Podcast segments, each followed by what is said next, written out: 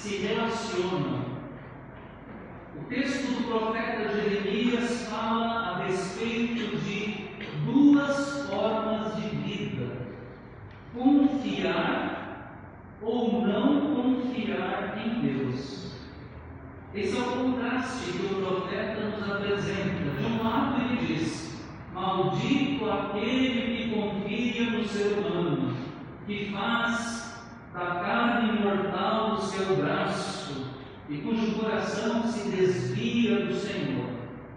De outro lado, afirma: Bendito aquele que confia no Senhor e cuja esperança é o Senhor.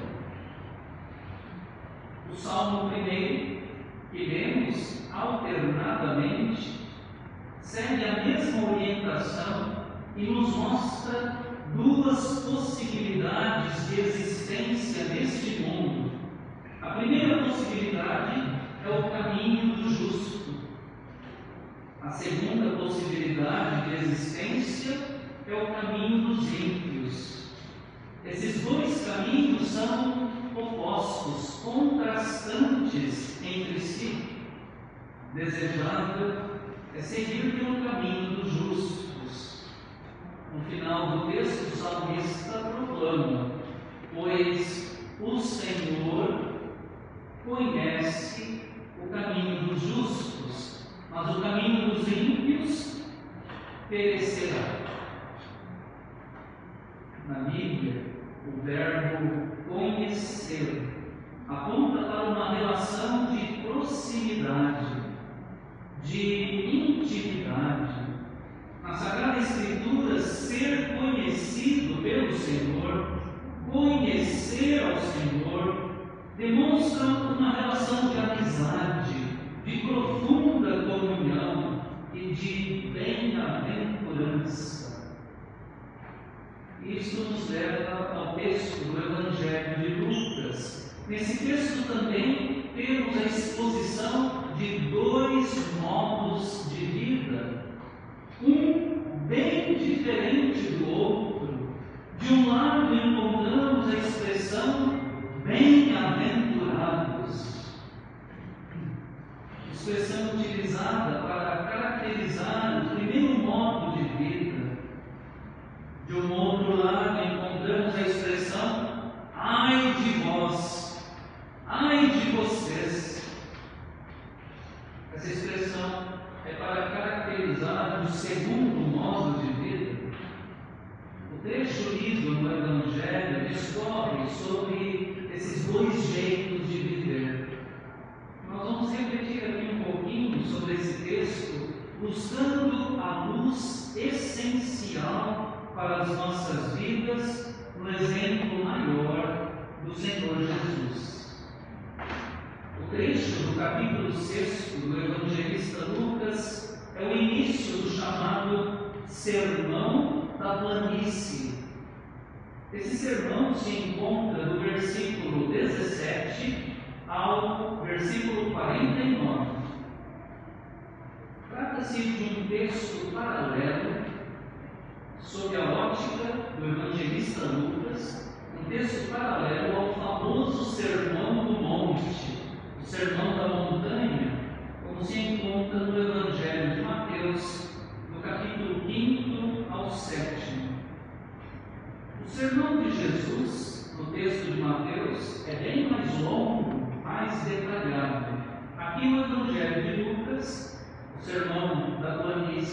mais curto, mais sucinto. No Evangelho de Mateus, o fato de Jesus ter subido ao monte para proferir o seu sermão parece ter uma razão espiritual. Uma vez que se acreditava no passado de que os montes, as montanhas, eram lugares assim elevados, eram é, espaços privilegiados para teofanias, locais da revelação divina, nos lugares altos. Ao subir o monte, Mateus evoca a figura de Moisés, quer comparar Jesus a Moisés, aproxima Jesus dessa figura tão cara e extraordinária na história de Israel. Lucas, porém, demonstra ter uma intenção diferente ao apresentar Jesus não subindo, mas descendo, descendo o monte, ele enfatiza que Jesus é o Deus que desce. Jesus é o Deus que desce até as realidades humanas, desce e nos encontra na nossa pequenez, nas nossas dificuldades. É isto que lemos logo no início desse sermão da planície. E descendo com eles do monte, Jesus falou num lugar plano, onde se encontravam muitos discípulos seus e grande multidão do povo, de toda a Judéia, de Jerusalém, litoral de Tiro e de Sidom, que vieram para ouvir e para ser curados. Jesus desce do monte para a planura, a planície. Ele desce até a realidade do povo daqueles dias, vai ao encontro daqueles que estão mais ao centro também daqueles que estão mais nas periferias. Jesus vai ensinar e vai curar gente da Judéia e de Jerusalém, vindos do centro. Mas também ele vai se dirigir para as pessoas que vêm de Tiro e de Sidom,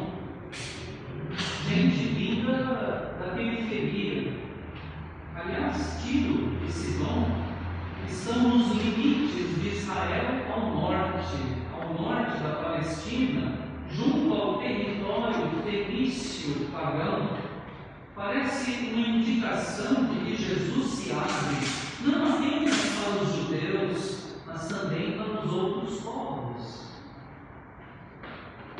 Chama a atenção a atuação do Senhor Jesus junto a essa multidão que se reúne no lugar plano. Jesus ensina e cura. São duas formas de libertação, de salvação.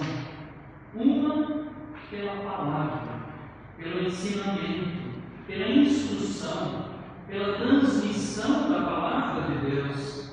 A outra pela cura física, que toca a concretude do nosso corpo.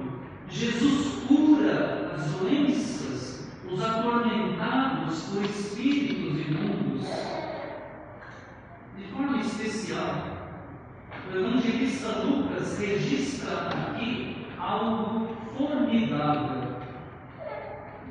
E todos da multidão procuravam tocar em Jesus, porque dele saía poder e curava todos. Eis aqui, irmãos e irmãs, o ponto iluminador desse texto. Dele saía poder. De Jesus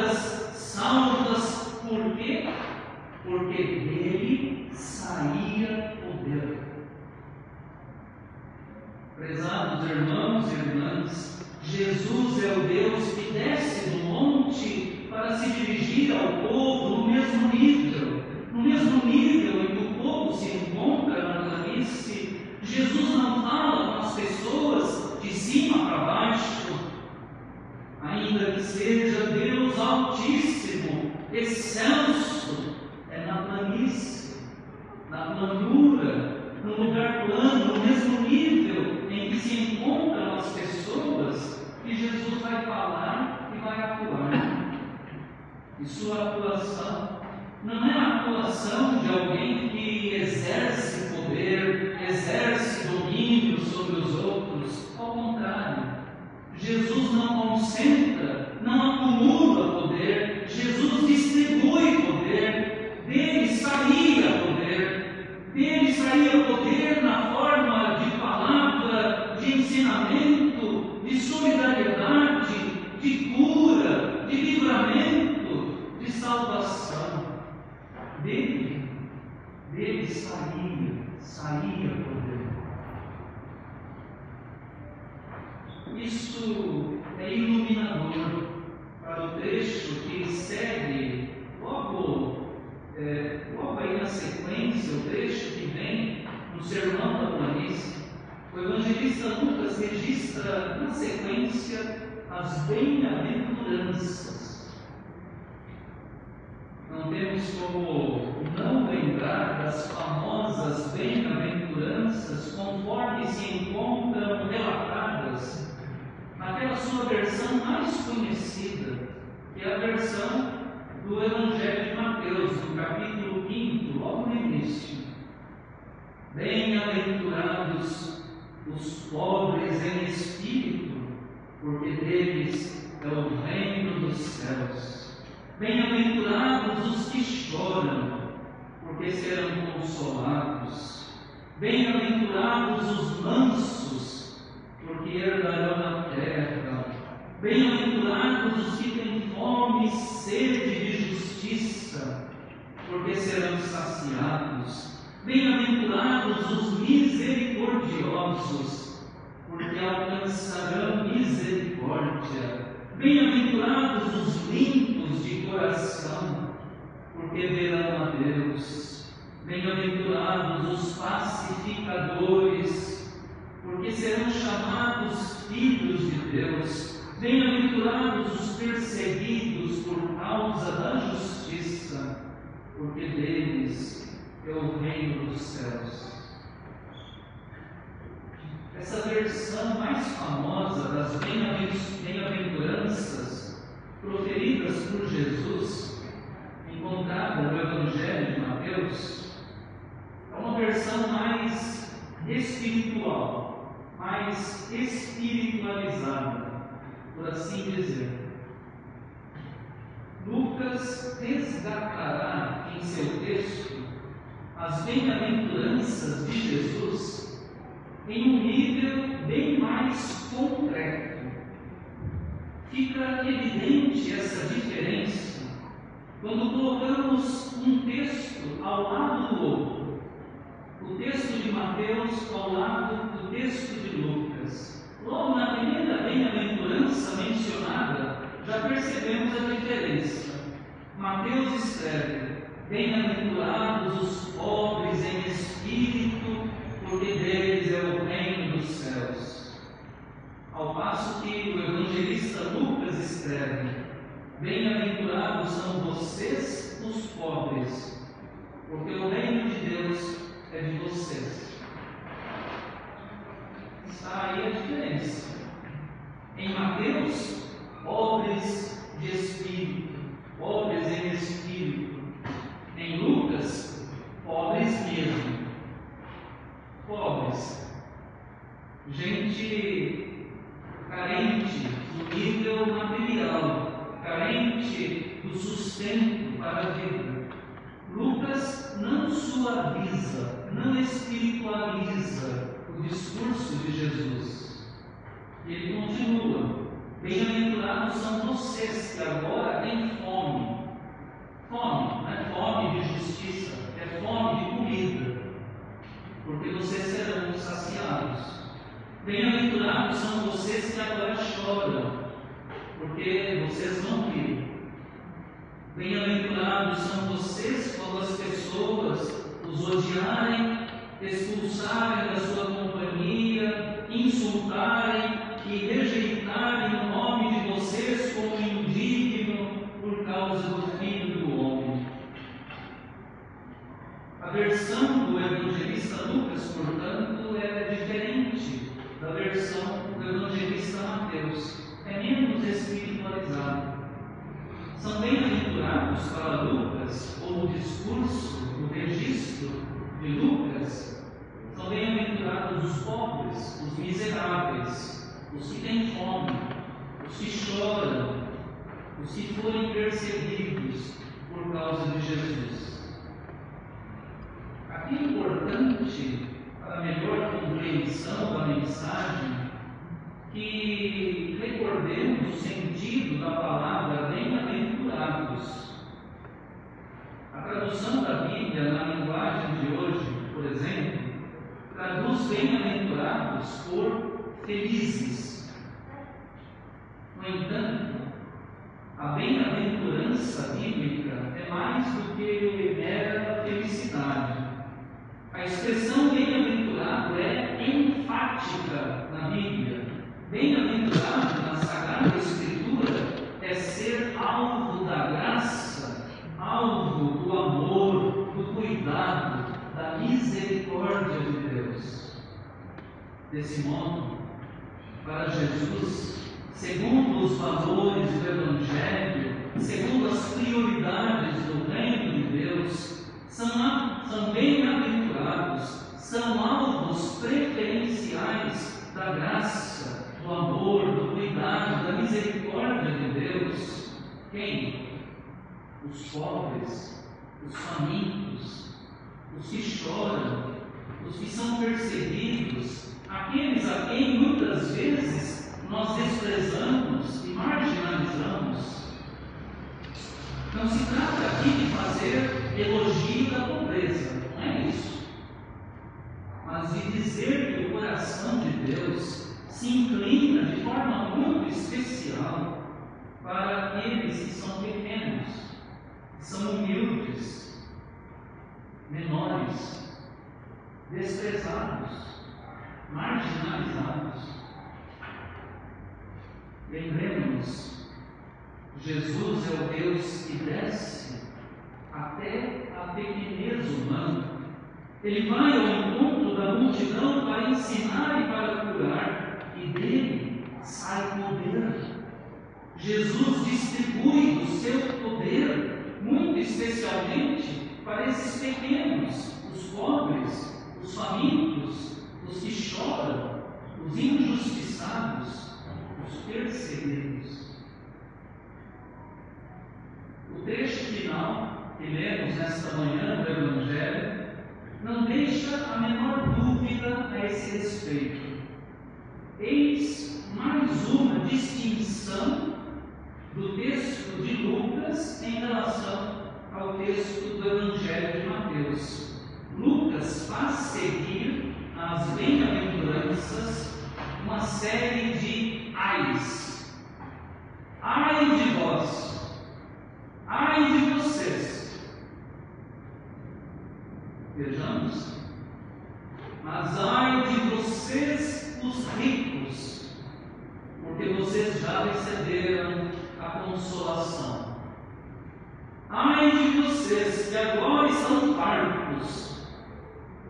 vocês vão passar fome. Ai de vocês que agora estão rindo, porque vocês vão lamentar e chorar. Os destinatários desses ais são os ricos, os que agora estão fartos e os que agora riem. Obviamente, ricos, fartos e os que riem são um grupo de em contraste com aquele grupo mencionado anteriormente nas bem-aventuranças, os pobres os famintos, os que choram, os que são perseguidos, ricos, fartos, os que agora riem, têm a sua segurança em sua riqueza, na sua fartura e na sua fonte de riso. Ali está o seu poder. Não precisam de Jesus porque já encontraram a sua consolação nessa sua fonte de segurança. Sua situação é completamente diferente daqueles que buscam a Jesus lá na planície para serem por Ele curados, para ouvirem a Sua voz, para serem libertados de maus espíritos. Esses, esses tocam a Jesus para conseguirem alguma coisa, conseguirem algum poder, para terem alguma fonte de consolação. conhecido biblista luterano Milton Schwantz, já falecido, escreveu certa vez o seguinte texto sobre os ais.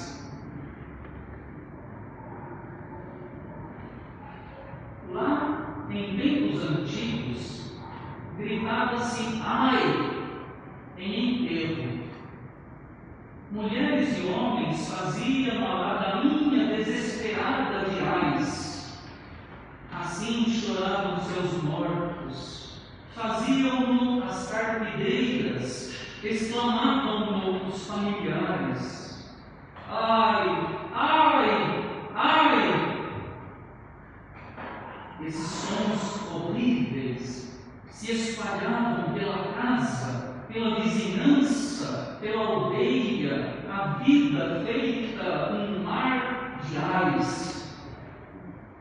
Era horrível de ouvir isso no tempo dos profetas. Profetas e profetisas bíblicos estiveram nessa escola da vida. Em meio ao seu povo aprenderam a chorar a morte da sua gente querida, como povo velavam e chorando acompanhavam a ladainha dos gritos. Esses ais são gritos de desespero por gente morta, por pessoas veladas, gritos e gemidos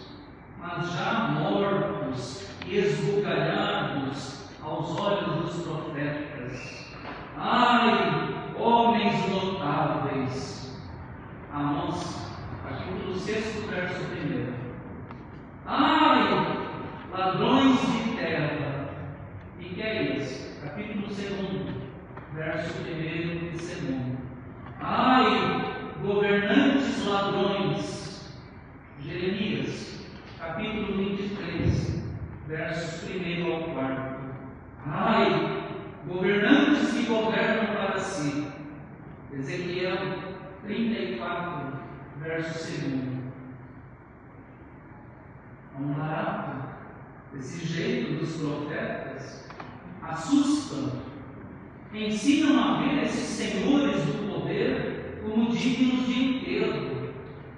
Referem-se a esses tais que bufam soberba e arrotam projetos como cadáveres em decomposição. É o texto de Milton Jones. Jesus fala aqui no Sermão da Planície como um profeta dos tempos antigos, emite os seus terríveis ais, direcionando-os àqueles que confiam mais no frágil poder do dinheiro, da posição política, do status social, do que no poder de Deus. Confiam mais na inteligência humana, na força do próprio braço, do que na providência de Deus. Ai de vocês, os ricos, porque vocês já receberam a consolação. O rico, aqui descrito por Jesus, é aquele que se faz escravo da sua riqueza. No poder do seu tesouro encontra a sua consolação. Por isso, tende a se distanciar de Deus. E nós, prezados irmãos e irmãs, onde é que nós encontramos a nossa consolação? Onde é que está a nossa segurança, o nosso poder? O profeta No texto de hoje: Bendito aquele que confia no Senhor e cuja esperança é o Senhor, porque ele é como a árvore plantada junto às águas, que estende as suas raízes para o ribeiro. Essa mesma imagem de bem-aventurança nós a encontramos no Salmo 1. Ao se referir ao caminho dos justos, seu prazer está na lei do Senhor, e na sua lei medita de dia e de noite. Ele é como árvore plantada junto a uma corrente de águas, que no devido tempo dá o seu fruto, e cuja folhagem não murcha, e tudo que ele faz será bem sucedido nossa consolação, nossa segurança, estão em Deus. Precisam estar em Deus. Nossa bem-aventurança não é ter muito dinheiro, ter um status elevado na sociedade, ter posição política de influência. Não. A nossa bem-aventurança é seguir no caminho dos justos, confiando em Deus colocando em Suas mãos as nossas vidas. Jesus nos ensina que mais bem-aventurado é aquele que se esvazia do poder que tem, seja o poder do dinheiro ou de qualquer outro tipo, para beneficiar, para empoderar os outros. Dele, Jesus, sempre saía poder para fazer o bem àqueles que dele se aproximavam, sobretudo os mais necessitados. Que assim seja também na nossa vida, que de nós saia poder, e que não desprezemos aqueles a quem o Senhor Jesus considera bem-aventurados. Que Ele, o Senhor, assim nos ajude. Amém.